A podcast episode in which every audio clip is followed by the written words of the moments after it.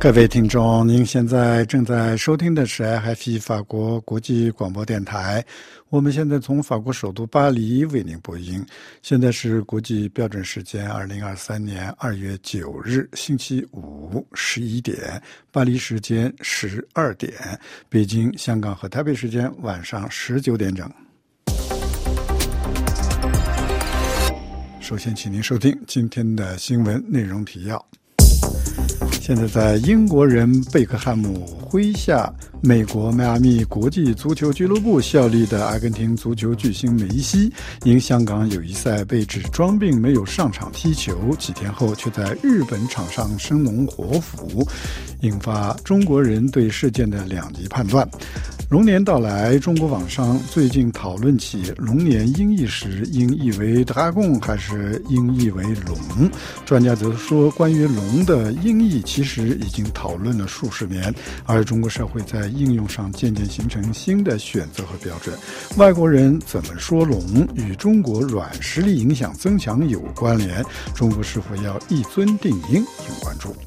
二月六日，香港警方将事实上流亡到加拿大的民主活动人士周庭列入通缉名单后，日本政府内阁今天通过一份答辩书，对此表示严重关切。朝中社星期五报道说，朝鲜领导人金正恩承诺，如果韩国胆敢对朝鲜动武，平壤将毫不迟疑发动所有超强力量将其灭亡。韩朝关系目前正处于历史的最低点。俄罗斯总统普京在星期四播出的采访中表示，俄罗斯将为俄罗斯的利益战斗到底，但无意将乌克兰战争扩大到波兰和拉脱维亚等其他国家。接下来，请您收听今天新闻的详细内容。现在，在英国人贝克汉姆麾下，美国迈阿密国际足球俱乐部效力的阿根廷足球巨星梅西，因香港友谊赛被指装病没有上场踢球，几天后却在日本场上生龙活虎，引发中国人对事件两极判断。民族性爆满的中国人对梅西仍然气愤难平，认为梅西存心侮辱香港人民与中国人民。并威胁梅西与十四亿中国人民为敌，绝没有好下场。但是支持梅西的中国人批评中国人拿着鸡毛当令箭，梅西伤病不能上场是足球运动员兵家常事，却弄出一个玻璃心碎为哪般？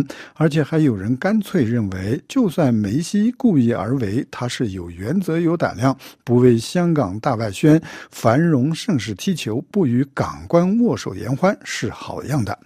梅西之争依然在燃烧。法新社今天的报道说，梅西在香港一场友谊赛中缺席球场，引发的强烈抗议已经蔓延到了中国大陆。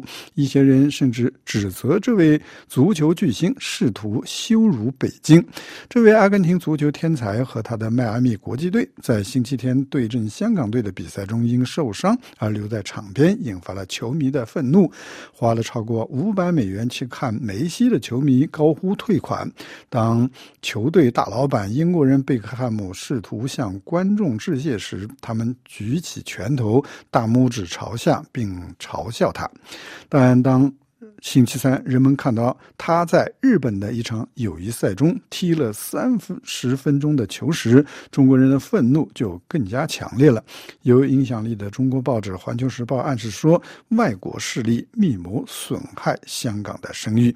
法新社说，在中国大陆，梅西香港不上场踢球事件，在整个星期都是中国数字平台微博上讨论的焦点。龙年到来，中国网上最近讨论起龙年音译时应译为达贡还是应译为“龙”。专家则说，关于龙的音译，其实已经讨论了数十年，而中国社会在应用上渐渐形成的选择和标准，外国人怎么说龙，与中国软实力影响增强有关系。中国是否要一尊定音，引关注。据中央社今天引述消息报道称，中国目前中小学教材中龙的英文多半译为 “dragon”，但最近这一个月，随着龙年的临近。意为龙的逐渐被更多人所接受。中国官方媒体《中国环球电视报》今天报道的新春龙舞挑战赛时，就将龙年意为龙耶尔，将。龙舞意为龙 dance。中国财经大学外国语学院英语老师表示，英文翻译时对于中文的一些带有中国传统文化印记专有名词，音译是一种比较巧妙的翻译方式，可以向译语读者输入原语文化讯息，比如说功夫、豆腐、粽子。该老师说，如今将龙译为龙，也是被越来越多的人所接受。该报道指，有专家说，关于龙的音译，中国社会在应用上正慢慢形成新的选择和标准。随着中国经济和文化软实力的日益增强，汉语文化也越来越多的为外国游客所了解。大量文化负载词只需使用音译的方法，便能够被理解接受，比如阴阳、太极等等。二月六日，香港警方将事实上流亡到加拿大的民主活动人士周庭列入通缉名单以后，日本政府内阁今天通过一份答辩书，对此表示严重的关切。今天，本台在东京特约记者楚良义的报道。本政府对香港通缉周庭等表示严重关切。二月六日，香港警方将事实上流亡到加拿大的民主活动人士周庭列入通缉名单后，日本政府内阁二月九日通过一份答辩书，对此表示严重关切。日本众议院议员松原仁曾多次向日本政府提出有关香港问题的质询书。他表示，香港政府基于打击反政府活动的《香港的国家安全法》，对周庭和《苹果日报》创始人黎智英等人在香港进行不公平的镇压，政府对此采取什么样的立场？日本内阁二月九日批准的政府答辩书称，二零二零年香港的国家安全法生效后，日本对作为支撑香港繁荣的一国两制制度基础的言论和新闻自由这一尊重基本价值观念的状态，表示深刻担忧。此外，答辩书还表示，日方对此表示严重关切，并表示将与有关国家合作。做出适当回应。周庭因热爱流行文化而闻名，而且日语流利。二零一九年六月九日，香港发生大规模反对修改逃犯条例示威活动。两天后，周庭在日本东京的日本记者俱乐部举行新闻发布会。法广特约记者楚良一发自东京。朝鲜官方新闻社朝中社今天称，朝鲜领导人金正恩承诺，如果韩国胆敢对朝鲜动武平上将，毫不迟疑发动所有超强力量，将韩国灭亡。朝韩关系目前处于历史最低点。请听本台记者林兰的报道。金正恩是在周四出席朝鲜建军节活动上做上述表示的。今年以来，拥有核武的朝鲜宣布韩国为其主要敌国，关闭了对韩统一机构，并威胁要对任何侵犯朝鲜领土的行为开战。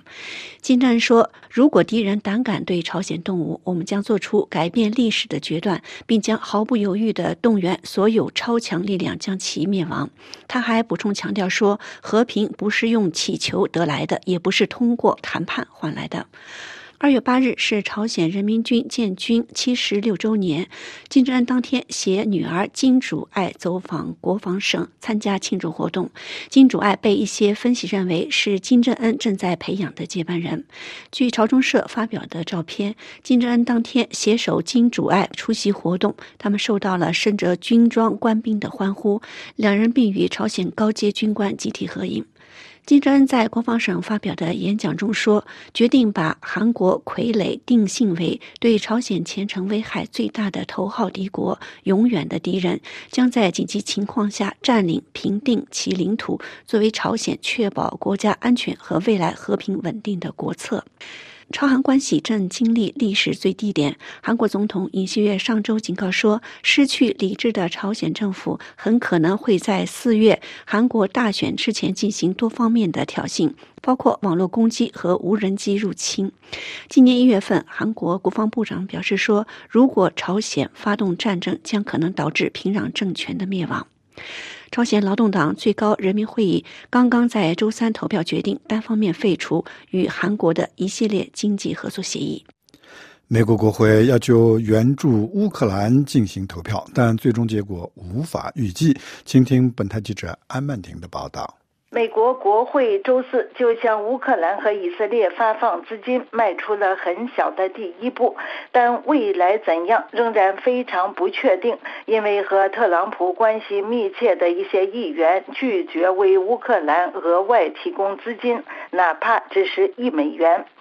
经过数个月的艰难谈判，美国参议院最终同意开始审查一项旨在向乌克兰和以色列发放资金的法案。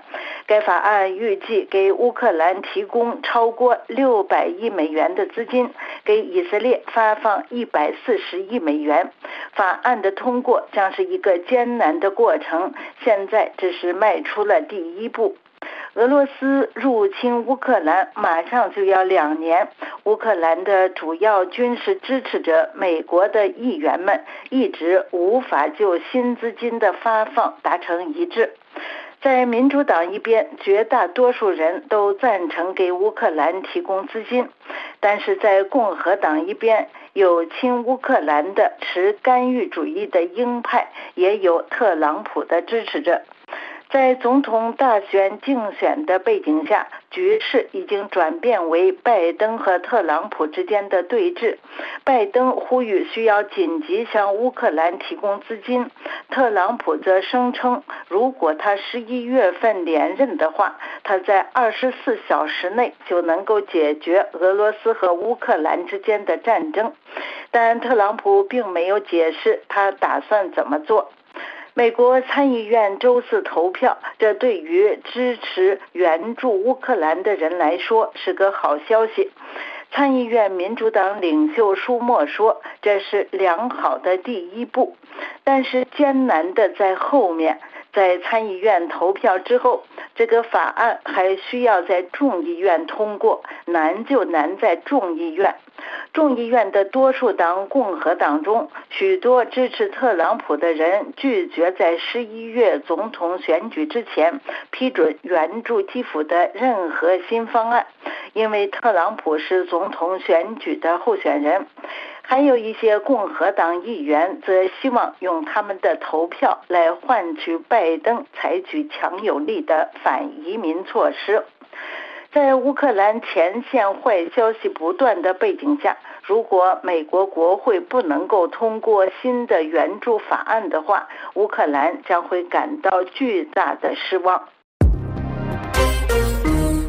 联合国安理会朝鲜制裁委员会之下调查违反制裁问题的专家小组日前向制裁委员会提交报告，其中指出，朝鲜可能参与了对2017年到2023年遭受共约30亿美元损失的加密资产相关企业进行58起网络攻击，表示将展开调查。俄罗斯总统普京在星期四播出的采访中表示，俄罗斯将为俄罗斯的利益要战斗到底，但无意将乌克兰战争扩大到波兰和拉脱维亚等其他国家。在今天公布的巴基斯坦选举结果中，被监禁的前总理伊姆兰汗的支持者说，在超过一百个席位中占据优势。巴基斯坦当局在等待公布选举结果之际，中断了全国通讯与手机联网服务，引发国内外关注与批评。新闻节目播送完了。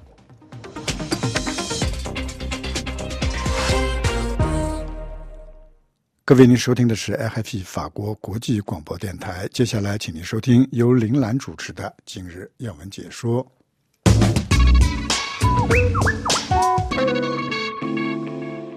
听众朋友，足球巨星阿根廷球王梅西二月四日在香港不出场比赛事件持续发酵，引发的争议蔓延到中国大陆。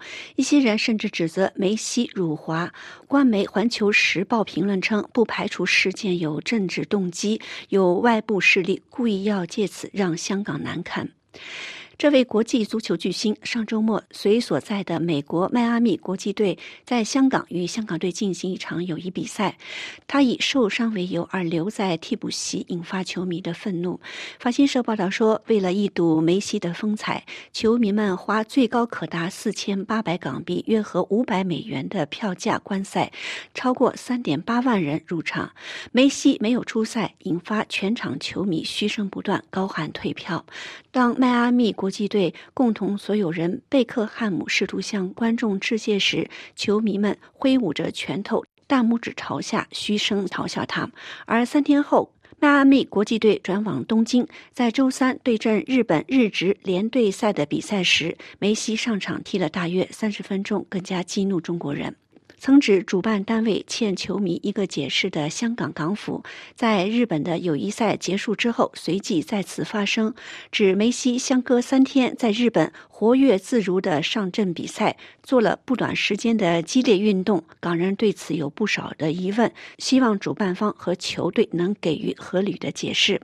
中国人大代表霍英东集团副总裁、香港立法会议员霍启刚则尤其愤怒，发表了两千八百字的长文批评梅西和迈阿密国际，并要求他们向香港和球迷道歉。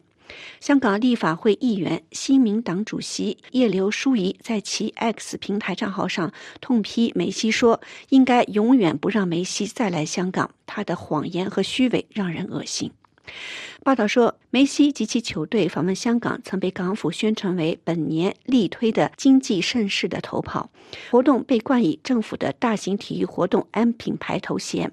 主办方本来可按此项目获得一千六百万港元港府的赞助，最终因为梅西缺席比赛事件而主动撤回了申请。中国官方媒体《人民日报》旗下《环球时报》周四发表评论，认为外国媒体合谋损害了香港的声誉。题为“梅西在踢一场事关诚信的比赛”的社论中，形容梅西在日本赛场上生龙活虎，比赛加大了外界对他和球队搞区别对待以及其诚信的质疑，称影响已远远超出了比赛范畴。社论更指，外界对背后真实的原因有许多猜测，有一种说法是其做法有政治动机，香港有意打造盛世经济，由外部势力故意要借此让香港难堪。社评说，从事态的发展来看，不能排除这种猜测的可能性。在为上场踢球而引发香港和中国球迷不满之后，梅西在其微博发表中文长文说明，对其因腹股沟有伤未能出赛表示非常遗憾，表示希望有一天还会有机会再回香港出赛。美国迈阿密国际队当天也回应强调，说明曾尽力全力安排梅西上阵，只是因其身体状况不允许。强调球员受伤是足球的一部分，希望将来该队能再次访港。在中国大陆，梅西事件成为一周以来的网络热门话题。事件后，梅西的官方微博网站负评爆满，情绪激动的球迷要求退钱，许多人表明要取消关注他的微博。有人在小红书上贴出剪破梅西十号球衣的视频。新浪微博出现了大量讽刺的评论和漫画，一些人将梅西描绘成日本皇军士兵的形象，指他偏爱日本而非礼中国。一位网民写道：“梅西非常粗鲁和傲慢，这真的很令人讨厌。”有不少评论认为，梅西在东京赛场上的表现再次打脸香港，把他在香港没有跟香港特首李家超握手、站到后排合影等解读为不合作或抵制的举动。据报道，梅西事件之后，主办香港比赛的公司已决定向入场人士退回一半门票。梅西所属的阿根廷国家队原定于三月将到中国与尼日利亚和科特迪瓦进行友谊比赛，两场比赛分别在杭州和北京举行。阿根廷方面在一月底确认了赛事，但在梅西确诊风波爆出之后，外界关注该赛事是否会在压力之下告吹。据《新京报》等中国媒体周四的报道，中国足协已经暂停了与阿根廷足协的相关合作，包括阿根廷国家队。同时，中国足协官网也删除了与梅西有关的所有新闻。听众朋友，以上的要闻解说由林兰编播，感谢收听。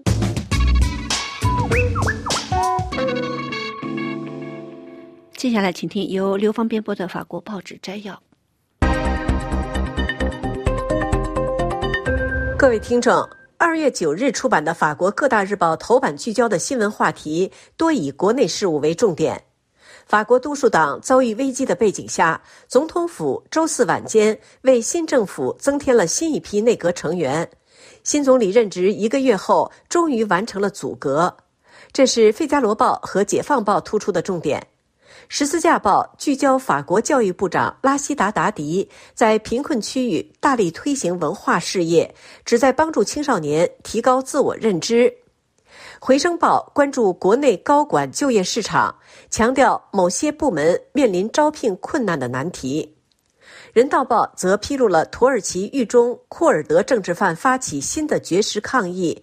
呼吁释放库尔德解放运动领导人奥贾兰，并通过谈判实现和平。此外，《回声报》和《解放报》分别报道了中国通货紧缩的消息。欧洲继续受到通胀困扰之际，中国却面临通货通缩的压力。《回声报》指出，今年一月，中国消费者价格指数进一步下降。除了食品价格的变化以及基数效应外，在消费者信心危机的背景下，中国的通胀率几乎为零。根据中国国家统计局周四披露的数据，一月份居民消费价格指数同比下降百分之零点八，成为二零零八、二零零九年金融危机以来的最大降幅。不过，在经济学家的眼中，相关数字与食品价格密切相关，并取决于基数效应。今年一月，居民消费价格指数同比降幅扩大，主要原因是去年的农历新年春节在一月，加上疫情防控结束后消费需求增加，因此对比基数产生影响。而二零二四年的春节是二月十日。受春节影响，经济学家普遍预计二月份物价指数将回升。报道引述花旗银行经济学家的观点指出，如果季节性因素发挥作用，二月份的总体数字可能接近于零。凯投宏观的经济学家则表示，预计食品价格通货紧缩的缓解将在未来数月推动消费者价格指数进入正值区域。但是，除了月度发展外，中国物价的整体变化仍然十分疲软，这是国内消费低迷的迹象。持续的房地产危机、劳动力市场遭遇的困境等种种因素，正在打击消费者的信心，令他们对经济前景难以乐观。从企业角度看，由于产能过剩，价格也在下降。一月份生产者价格指数按年率计算下降至百分之二点五。对中国产品价格的竞争力造成压力。中国工业产能过剩。二零二三年中国的通胀几乎为零，今年的通胀也应保持在有限的范围内。鉴于中国央行放松货币政策，国际货币基金组织预计，二零二四年消费者价格将平均上涨百分之一点六，经济增长预计为百分之四点六。国际货币基金在刚刚发布的关于中国的报告中指出，随着产出缺口的缩小以及大宗产品价格下跌的负面影响的消退，预计通胀将逐渐加速。回声报最后指出，在北京做出努力解救中国股市的举措之后，经济学家们正在屏息观望，打算了解中国为试图重振经济究竟将做出怎样的政治反应，以及采取怎样的新措施。中国政府将于三月初公布二零二四年的通胀目标和增长目标。解放报在报道相关消息时分析指出，中国消费者价格指数下降幅度超出彭博社调查中分析师的预测，基数效应并不是此一指数大幅下跌的唯一原因。荷兰国际集团的经济分析人士认为，拖累通胀的主要因素仍然是食品价格。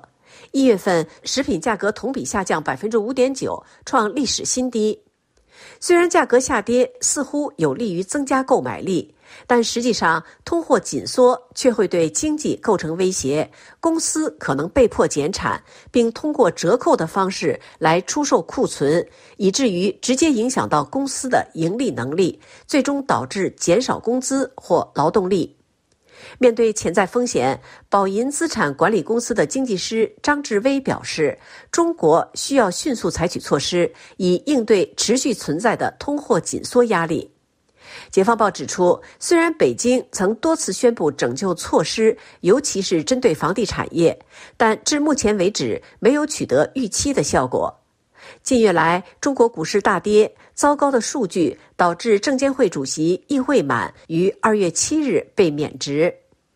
以上是本台今天的法国报纸摘要节目，由刘芳选播，感谢收听。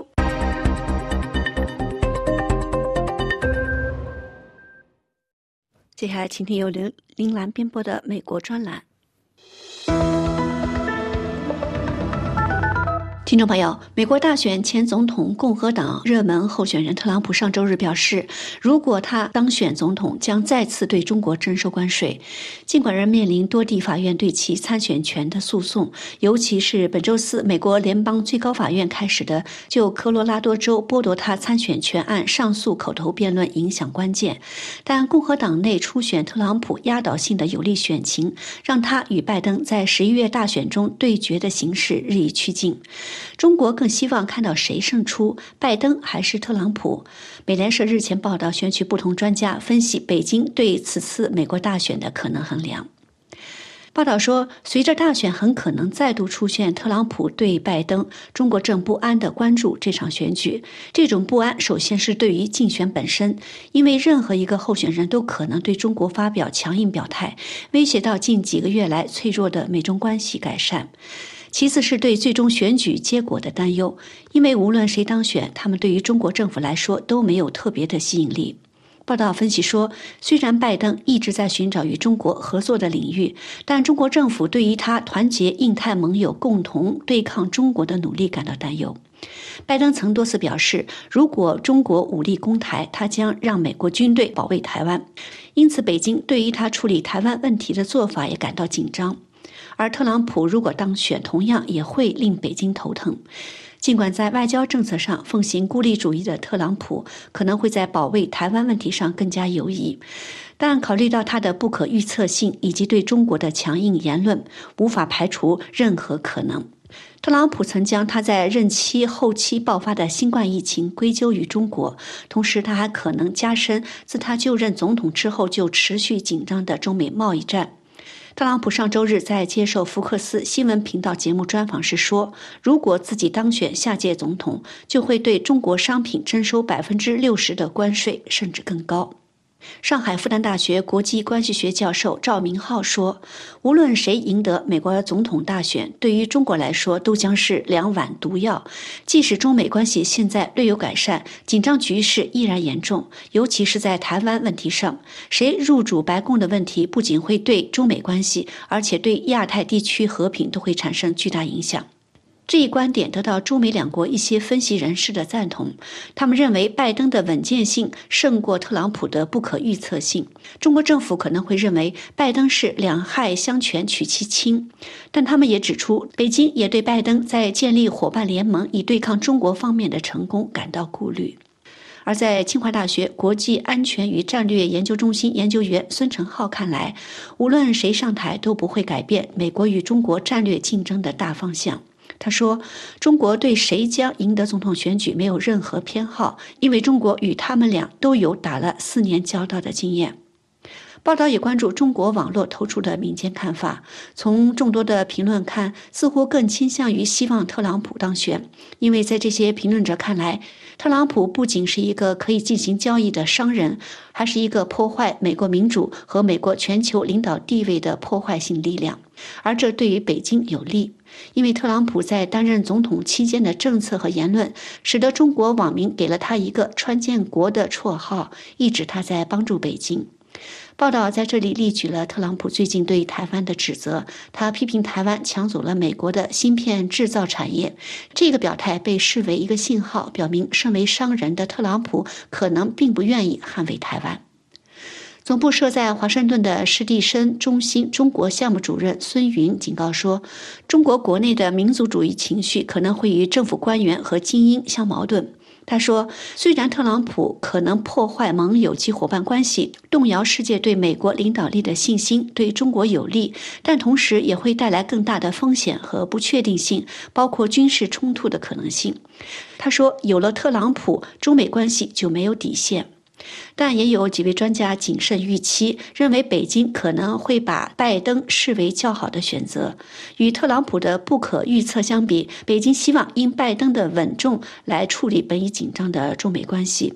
中国人民大学国际事务研究所所长王义维说：“相比拜登在全球建立联盟的努力，北京更担心特朗普对全球化的敌意。”他说：“我们不指望他们中的任何一个会对中国更好，但是对中国来说，关键是继续改革开放和高质量的发展。”北京资深评论员石素世则说：“中国比较容易对付只想要达成交易的特朗普，而非以价值观为执政基础的拜登。”他说：“很少有中国人能理解拜登的强硬。他是一位建制派政治家，是美国价值观的捍卫者。他正在进行的朋友圈外交，以整合西方力量对抗中国。从这个角度看，我可以坦率地说，拜登更难对付。”听众朋友，以上的美国专栏由林兰编播，感谢收听。法国国际广播电台在接下来的专题节目时间，首先请听由艾娃主持的《今日经济》。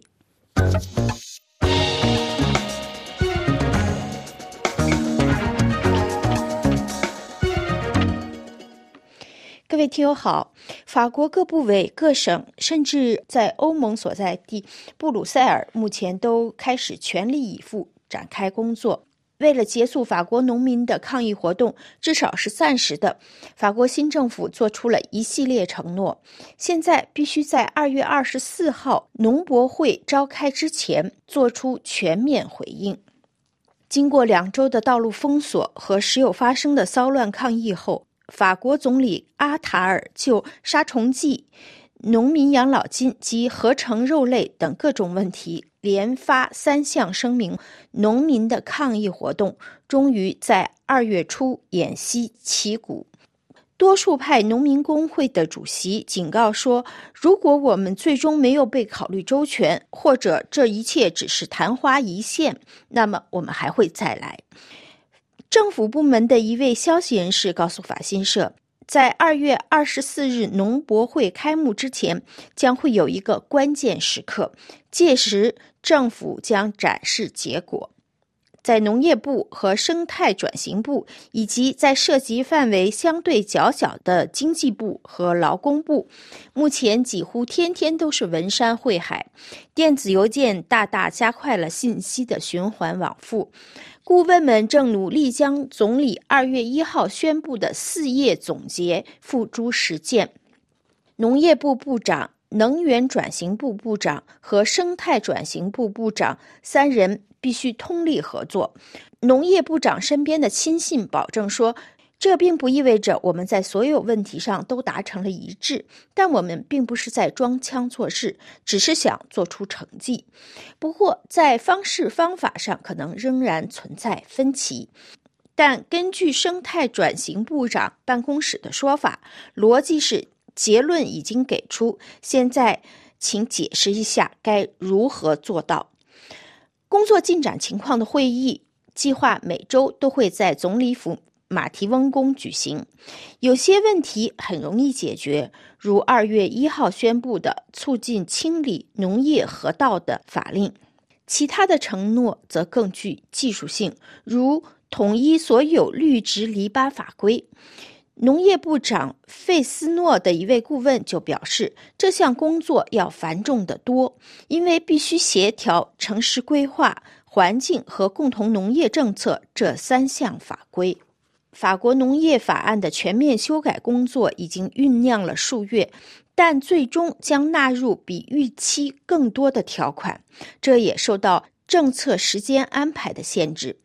农业部部长办公室就指出，工作并不是从零开始的，但需要再次进行磋商，起草解释性备忘录，之后交由最高行政法院进行审核，然后将其列入国民议会和参议院的议程。在本周三的会议上，农业部长就表示，目标是在六月前通过参众两院的决议，以便可以在那时成立一个联合委员会。一位顾问也表示，大家都听到了农业界的苦恼，即使对做出的答案不一定都同意，但表明正在对此做出回应，符合所有人的利益。作为简化手续月的一部分，法国各省的省长也被动员起来了。政府特别要求他们审查所有可以废除或简化的省法令。在布鲁塞尔，法国政府更多的参与谈判。受到欧洲多个国家农民示威的影响，欧盟委员会已经做出了几项紧急承诺，其中包括限制乌克兰农产品进口，并承诺放宽休耕规定。欧盟的一个委员会将就此进行投票。但是，想要制定有关产品标签的新规定，或是组建一支力量，在欧盟边境控制农业不公平竞争，可能要等到六月欧洲大选产生的新议会，或是今年秋天的下一届欧盟委员会。对此，一位顾问提醒说，在三个星期内解决所有的问题是不可能的。各位听友。以上您听到的是今天的今日经济专题，介绍在农博会前让法国农民满意的工作进入倒计时。本次节目由爱娃编播，感谢绿线的技术合作，多谢您的忠实收听。下次节目时间再会。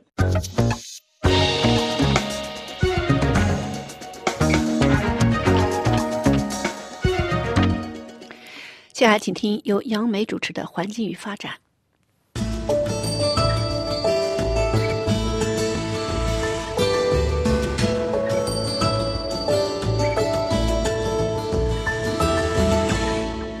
听众朋友，根据国际著名医学杂志《柳叶刀》杂志二零二二年的一项研究，化学污染每年导致全球一百八十万人死亡。此外，化学污染也对生物多样性产生重大影响，是导致许多动植物彻底消失的原因之一。为了加强对化学污染物对人体健康危害的研究，法国十多位科学家和政治家二月二日在《世界报》上发表一篇署名文章，他们呼吁效仿政府间气候变化专门委员会紧急成立一个联合国化学污染问题政府间专家小组，为世界决策者们提供指导。法国巴黎萨克雷大学公共卫生学荣誉教授、法兰西医学院基金会副主席伊夫·勒维先生是公开信的签名者之一。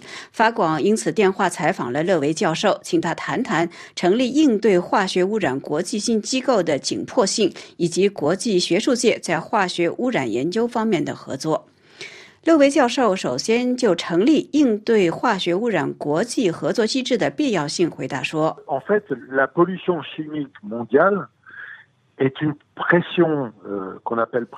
全世界各地的化学污染物其实同气候变化一样影响巨大，它们也同样没有边界，对全世界各国的民众以及环境都会产生影响。如同气候变化一样，它也同样是人类行动所导致的结果。为了使全世界各国之间能够互相交流，排除所有的政治因素，能够共同分享研究成果，就有必要成立一个类似联合国气候变化政府间。专家小组的机构来应对化学污染问题。事实上，早在2022年，法国担任欧盟轮值主席国时，我们就试图提出这样一个主张。我们当时组成了一个国际专家小组，试图利用法国担任主席国的机会来推动此一计划。但是问题是我们并没有获得来自欧盟方面的支持。不过，我们的提议得到了联合国方面的响应。去年年底，联合国在内罗毕做出了成立该机构的原则决定。但是对我们来说，联合国的反应太迟缓了，而且今天依然仅仅处于起步阶段。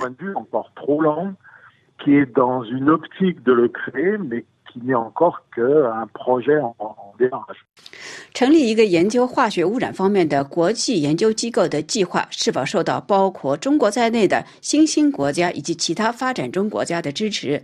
对此，勒维教授回答说。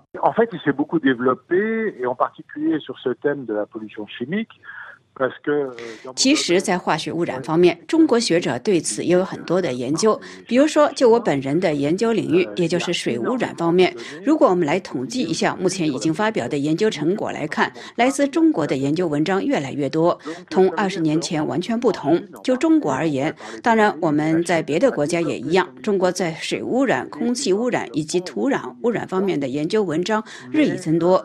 事实上，化学污染问题越来越引发人们的担忧。新兴国家以及发展中国家都越来越注重这方面的研究，所以这并不仅仅是发达国家、欧美或者澳大利亚等国的研究课题。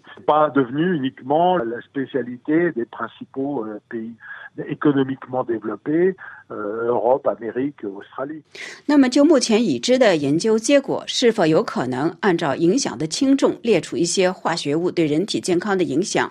比如说，是否可以对影响男女繁殖能力的一些化学污染物按照轻重来分类？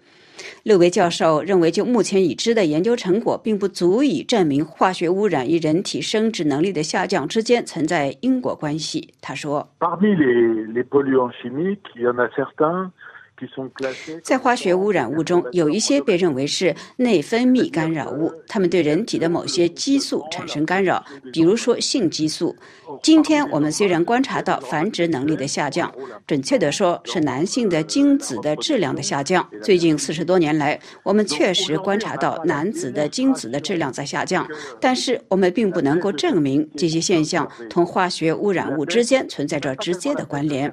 我们手中所掌握的证据是。这些内分泌干扰物对性激素产生影响。我们在自然界中发现那些生活在化学污染物中的动物的观察中，明确地发现了这一点。所以，我们可以推测，这些化学污染物或许是导致某些人无法生育繁殖的原因之一。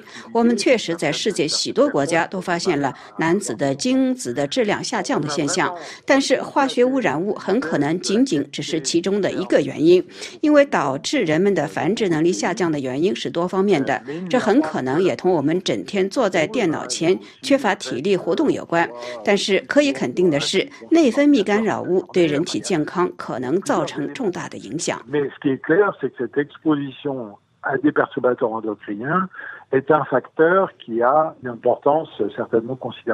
虽然各类化学污染物对人体的健康造成的具体影响上有待于进一步的研究核实，但是可以肯定的是，它们对人体是有害无益。上个月，美国哥伦比亚的一个研究团队通过最新的激光技术，从塑料瓶装水中测试到成千上万个塑料纳米微粒。这些微粒对人体会造成何等影响，尚且难以确定。但是，作为公共卫生行业的专家，作为水污染方面的研究专家，勒维教授。是否认为应该停止生产塑料瓶装水？对此，勒维教授似乎显得有些惊讶。他说：“这是一个很好的问题。正如我昨天刚刚在药剂师学院举办了一个特殊的讨论会，我们讨论的焦点议题就是纳米塑料微粒。不过，问题的复杂性在于，尽管四五年来我们在许多地方在食品、在饮水中发现了大量的塑料微粒，但但是我们并没有发现这些塑料微粒对人体健康造成何等影响。总体而言，我们认为这对人体不会有好的影响。我们也在实验室的一些测试中看到了塑料微粒的一些不太好的作用，但是我们并不能够因此而断定塑料微粒危害人体健康。这就目前而言还为时过早。当然，我们应该减少塑料的使用，但是我们不可能完全禁止。就拿医院为例，我们所使用的大量的塑料用品是不可能完全被取代的。塑料污染确实是一个十分严重的问题。倘若我们能够用玻璃来取代，当然是求之不得。但是这就会引发其他的问题，例如如何回收使用玻璃的问题。这里就涉及到我们究竟是要留给我们的后代一个什么样的地球。以前我们都是用玻璃瓶来装水，今天我们用塑料瓶来装水，这对没有饮用水的国家来说是一大改善。但是问题是如何处理这些塑料瓶？这就是为什么我们必须加速科研的速度，因为倘若这些塑料污染物对人体的危害确实十分严重，那么就必须尽快的让塑料瓶子从地球上消失，迅速用玻璃等物质来取代。最后，六位教授特别强调了一个最新的科学概念，英文叫做 EXPOSOR BEAK，法文叫做 exposome，中文可以翻译成为是暴露体，指的是人体或者生物体从受孕到生命终结期间所接触的环境因素。这些环境因素既有外部的，也有内部的。对勒维教授来说，这一新的概念。正如几十年前对人体基因组的研究一样，将是未来的一大重要的课题。勒维教授这样解释说。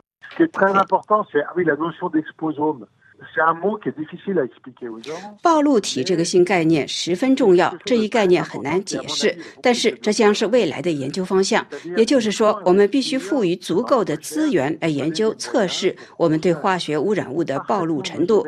从我们在母亲的子宫内发育，一直到生命的结束，我们在家中、在交通路途中或者在办公地点所遭受的污染，以及这些污染物之间相互作用，最终对我们的健康造成什么样的影响？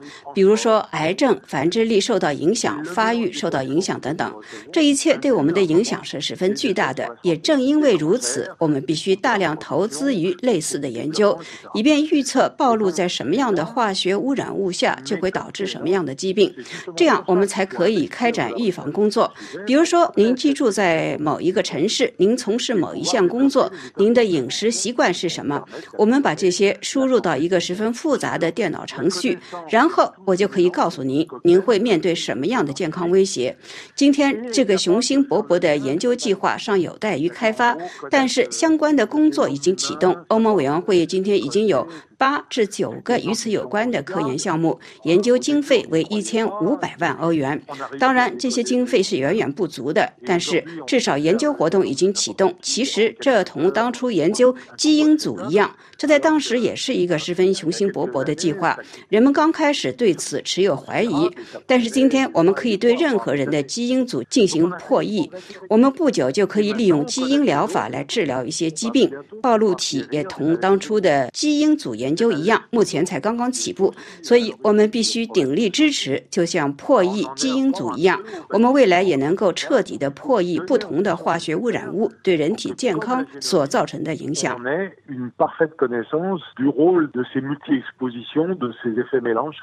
非常感谢法国巴黎萨克雷大学公共卫生学荣誉教授、法兰西医学院基金会副主席伊夫勒维教授接受法广的专访。本次环境与发展节目谈的是。为何有必要设立化学污染国际机制？本次节目是由杨梅采播，要感谢 Frank 和 Lucian 的技术合作，更感谢各位的收听。我们下次节目再会。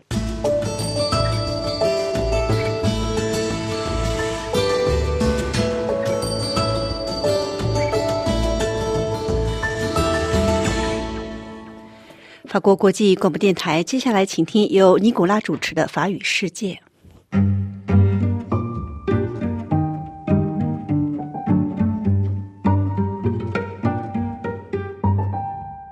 各位听友和网友们，大家好。二零二四年一月二十七号星期六是法兰西共和国与中华人民共和国发表建交联合公报六十周年纪念日。就此，本台法广中文近日安排了一些特别节目。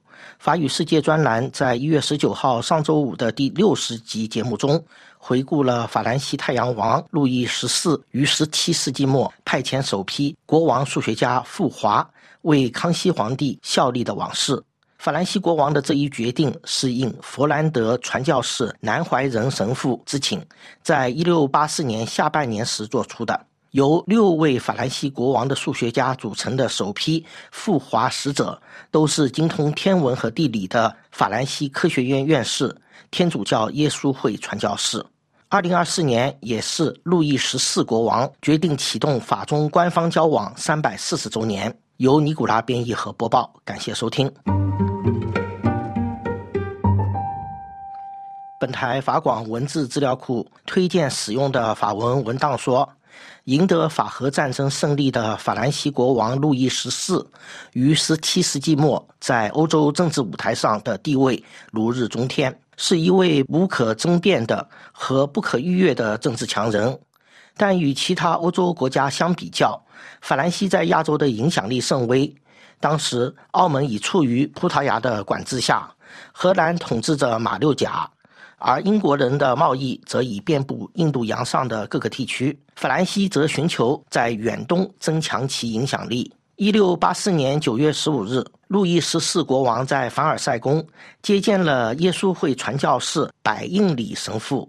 百应里受在康熙皇帝钦天监任职的南怀仁神父之托，请求法兰西太阳王派遣传教士前往中国，延续其在清廷里的工作。法文资料说，精通数学和天文的佛兰德传教士南怀仁，当时已经开始衰老。他于1658年随同意大利传教士魏旷国抵达澳门，曾一度在陕西西安传教。他于1660年应清朝首任钦天监监正德国传教士汤若望神父邀请，前往北京协助改革立法的工作。于一六一八年，随同法国传教士金尼格赴远东传教的汤若望神父，明朝时就已加入钦天监，协助中国早期著名的天主教徒保罗许光启。汤若望在清朝建立后，成为顺治皇帝的钦天监监正，而南怀仁则在汤若望于一六六六年在北京病故后，成为康熙皇帝的钦天监监正。他于一六八八年在北京去世，在他们之前，法国传教士金尼格和意大利传教士魏旷国分别于明末清初在浙江杭州辞世。本台法语世界栏目在此前的节目中曾介绍说，清朝时期的福建天主教徒黄家略是历史记载中第一位在巴黎定居的华人。但他并非法国官方记录里首位到访巴黎的华人。法文资料显示，于1658年11月，和南怀仁神父等传教士一起在葡萄牙里斯本登船赴远东的百应里神父，在1681年返回欧洲时，随行者中有一位懂得拉丁文的江苏南京基督徒。查阅相关法文资料，法国官方记录说。路易十四国王在一六八四年首次接见了一位华人，他是随同百应里神父来到欧洲的中国天主教徒米歇尔沈福中。米歇尔省在启程赴欧时，携带了许多中国古籍。他在欧洲旅行期间，先后分别获得法兰西国王路易十四和梵蒂冈第二百四十任教宗易诺真爵十一世的接见。他的赠品是中国书籍。